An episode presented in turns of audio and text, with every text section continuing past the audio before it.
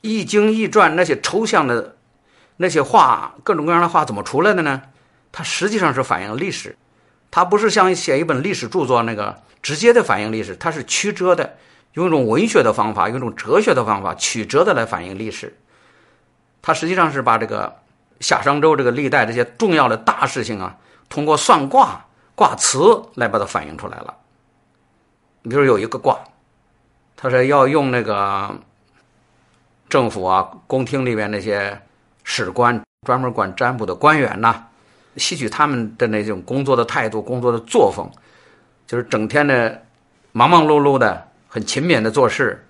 来掌管着这个。政府的这个官府的占卜的事情，占卜完了又整理这些卦辞，过几天这事儿做完了以后，又来记录那个这个卦一灵验不灵验，有哪些部分灵验，哪些部分不灵验，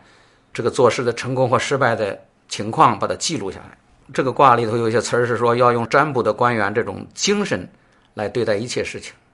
像这种话，它就曲折反映了当时的历史。当时夏商周这个时代啊，的确这个在这个。最高的这个政府这个部门里头设有这个专门的职务，来管占卜的。占卜完了，这些记录呢就变成这个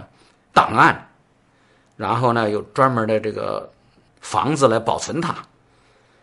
所以这个在这个商代这个殷商这个宫廷啊，这个一些遗址里边那个出土那些文物里边找到了很多这样的这样的证据，出土很多的有些甲骨文就是占卜的记录，作为档案保留下来的，因为很集中很多。夏商周他有这样的管占卜的官员，记录下来就成了档案，历史档案。那后来编了以后，编了以后整理了以后，发挥了以后，就变成《易经》《易传》。当时是什么事都要占卜的，就是叫做凡事必补，每一件事情都要补，无日不补，每天都要补。而且一件事情呢，大事呢，他补了一次不满意还要补，一直补十几次都有。只要是国王。亲自主持这一次占卜的话，比如这一次打出兵打仗合适不合适，是吉利还是凶险，要占卜，占卜他不合他的意，他会重补，一直补十几次，一直到满意为止。所以那个不合他的意的那些甲骨片就被废废掉了，就扔掉了。最后合他意的的时候，就作为档案保留了。在这个甲骨文里头有有这样的记载，就是说一件事儿，记了日期，记了什么事儿，记了谁来占卜。占卜的地点，那个以后效验应验不应验的情况，在一百七十多天以后做了记录。就说一件事情啊，它这个事后有记录的，占卜的时候有说明，占卜以后有这件事情做完了以后有灵验的程度的这个记录。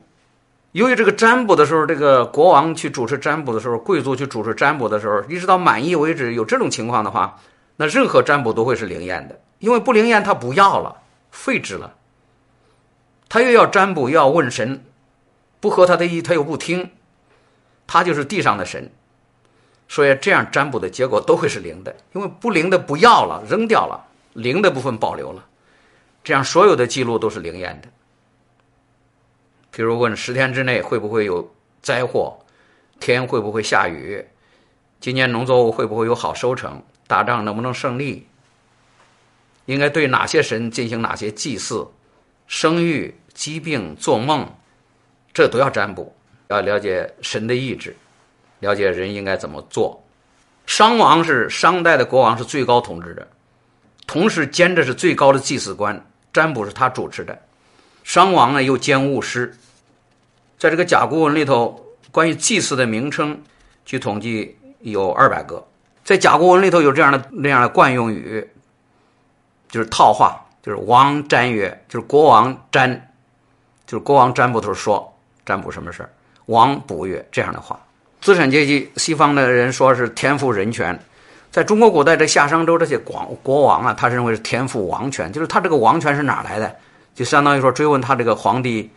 呃，统治全国的这个合法性、合理性是他说天老爷给的，老天爷给的，然后皇帝叫天子嘛，天的儿子。他就是地上的老天爷，地上的神，地上的王等于是代替老天爷来当王的，所以是天的子，就是王权是神授的，神给的。只有国王才能祭天，才能祭祖，王也有权占卜，他能代替老天爷说话。代替老天爷为人民这个祈福消灾，建立他跟那个上帝的联系。